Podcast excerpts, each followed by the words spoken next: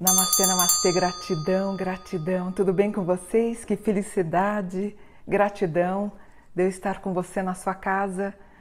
Vamos começar a fazer um vídeo hoje muito especial.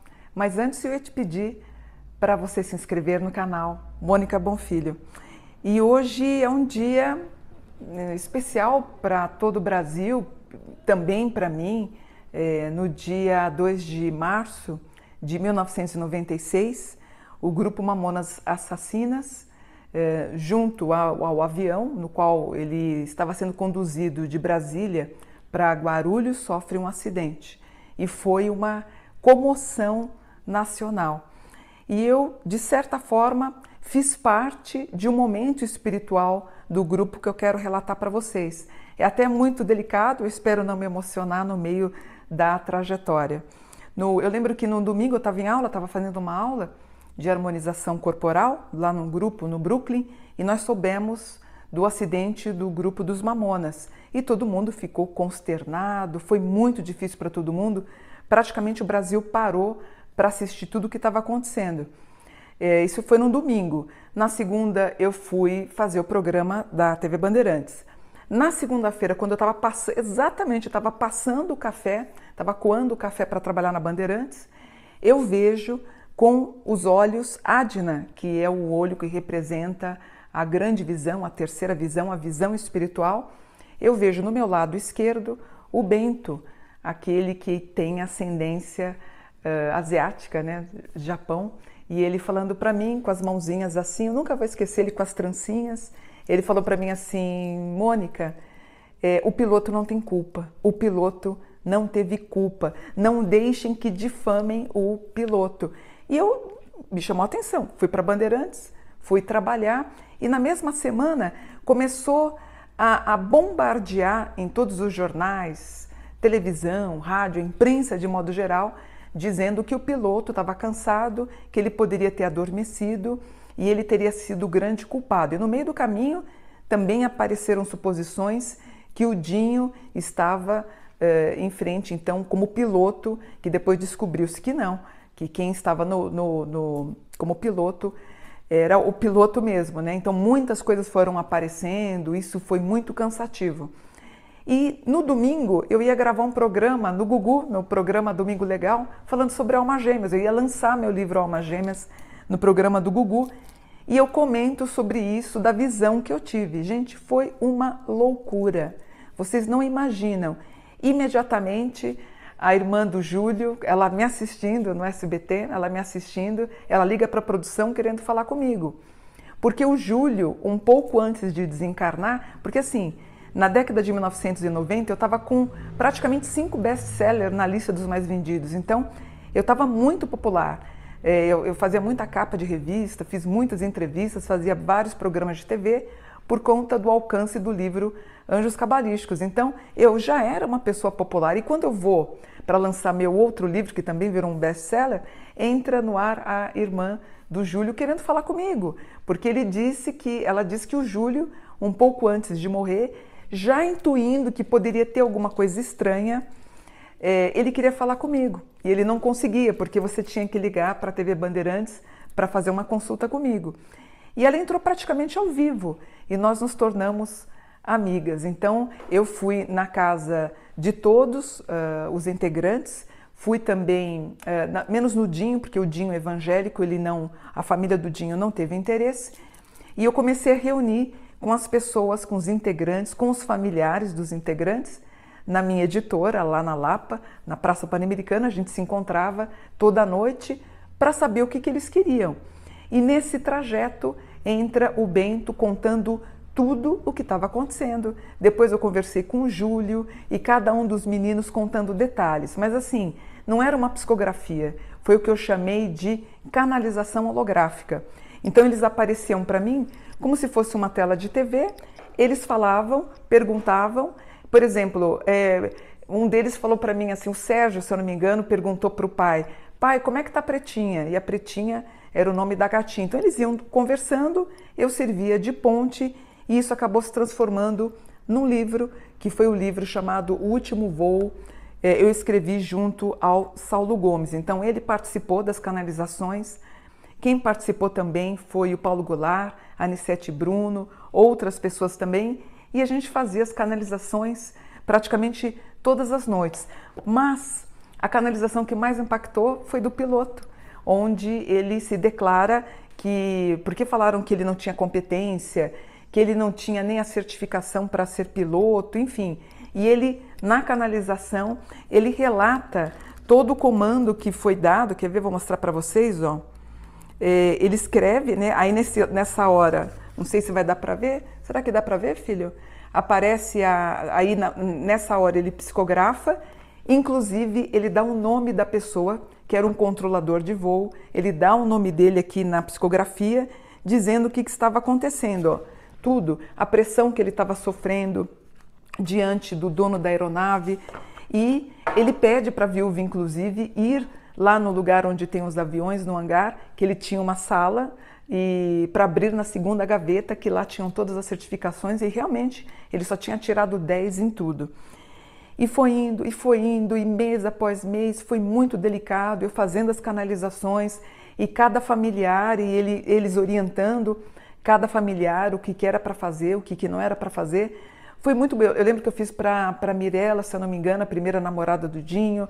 Ele conta como é que ele tem a ideia de criar o grupo muito interessante. Assim, isso me impactou muito porque quase que beira a um sistema de holografia algo espetacular, onde eu ainda acredito que é possível que a gente consegue fazer isso de modo virtual. Então, enquanto todo mundo estava falando mal do piloto, mal do piloto, mal do piloto, acaba descobrindo a verdade que houve um erro junto aos controladores de, do voo houve um erro e isso levou a condução do piloto para uma manobra inadequada. Aí, conclusão, eu começo a aparecer em todos os jornais e revistas onde a manchete era essa: Mônica Bonfilho tinha razão. O piloto não falhou sozinho na queda do avião que matou os rapazes da banda. A verdade sobre a tragédia. Então, assim, fascinante, né? Não estou dizendo porque fui eu que escrevi, mas é fascinante como uh, o Saulo Gomes começou a investigar, porque assim, o piloto vinha, conversava comigo, o Saulo Gomes do meu lado, e ele, ele dizia para o Saulo Gomes: Saulo, procure isso, isso, isso que você vai encontrar a verdade. O Saulo ia e investigava. Então foi criado esse livro. Hoje eu não edito mais, você deve encontrar aí talvez em sebos, mas é um livro bem interessante que resulta numa obra de qualidade é, é, relacionado às canalizações e, é, e a psicografia, né? Por fim, várias manchetes. Quer dizer, na primeira parte do livro aparece uh, a imprensa. Uh, quer ver, ó? Uh, olha aqui, ó. Não sei se veja se dá para ver, filho. Cansaço do piloto pode ter causado queda. Então você é bombardeado. Imagina, Sete horas da manhã a imprensa está dizendo que o piloto estava cansado e, o, e, toda a turma, os integrantes, os mamonas, dizendo que não, que ele teve a competência necessária e que ele não estava cansado. E por fim, quase no final das psicografias, né, polícia pode indiciar controladores de voo por conta do acidente. O que eu quero dizer é que quando a gente morre, a gente não morre necessariamente nessa vida. Somos espíritos momentaneamente dotados de carne e osso. Então, quando você desencarna, você continua no outro plano e consegue sim fazer contato. Eu lembro que os meus melhores contatos foram jovens que perderam a vida por ah, assassinato, por suicídio. Eles queriam falar com a gente, queriam acalentar os, os pais. Ou, por exemplo, é muito comum quando eu cito essa ocasião, a pessoa fala: Ai, Mônica, eu queria tanto que você tentasse falar com a minha mãe.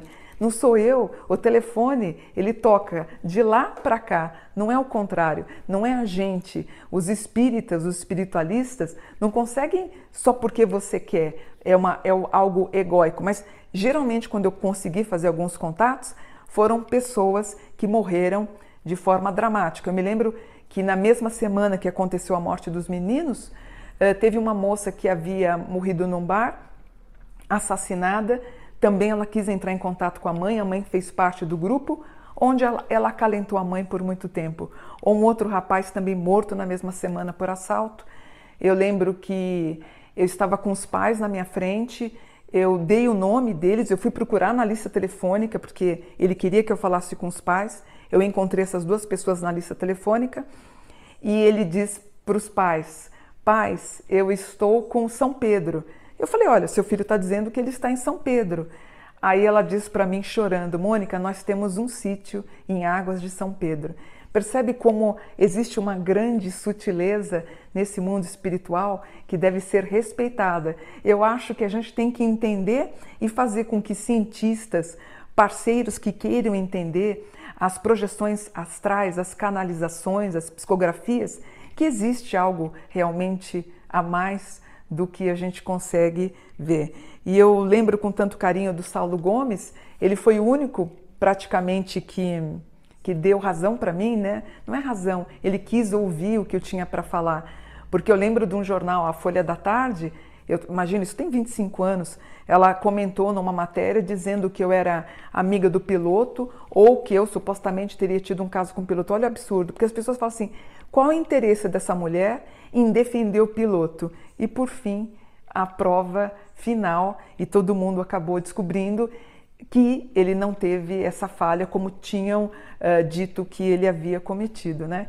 Ter falado com os meninos que é uma coisa interessante porque eu não conhecia, né? É a mesma coisa hoje você falar assim, Mônica, você conhece alguém do funk nome tal? Eu não conheço. Talvez vocês conheçam, eu não conheço, né? Eu tenho uma dinâmica de trabalho muito diferente. E a, a, eu lembro que uh, eu lembro do Bento falando, uh, ele apareceu numa em frente a uma lousa ele falou, Mônica, eu vou escrever um nome de uma pessoa. Ele começou a escrever T-O-S-C. Aí eu falei, você está querendo escrever o quê? É Toshiba? Alguma marca de motor?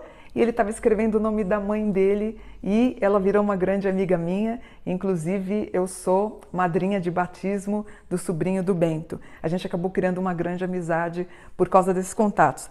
Todo o relato aqui está no livro se você conseguir encontrar o livro em algum sebo, vale a pena a leitura, só para mostrar que esse universo é muito mais do que a gente possa mediar através da nossa visão da razão. Né? Quero desejar os meus, é, prestar os meus pêsames e todo o meu amor e consolo às famílias é, dos mamonas que morreram há 25 anos e todo ano eu sempre vou na página do irmão do Bento para dar as minhas condolências, né? Eu acho que é importante isso.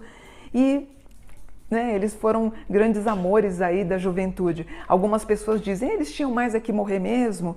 As letras que eles escreviam eram letras muito pesadas. Gente, eu acho que era até muito inocente perto das letras do funk atual, você não acha? Então as coisas mudam. É assim que a vida anda, é assim que as coisas trafegam.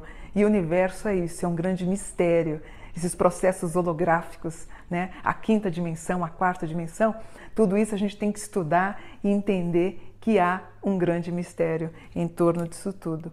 Um abraço ao Saulo Gomes, que nesse momento eu tenho certeza que ele está no outro plano, junto com os nossos amigos espirituais, junto ao Chico, que ele é, gostava muito dele, e lembrar que nós fizemos um bom trabalho de investigação. Saudade, Saulo, saudade, mamonas assassinas. Fiquem com Deus e estejam onde vocês estiverem. Namastê, gratidão por um dia iluminado de luz. Namastê.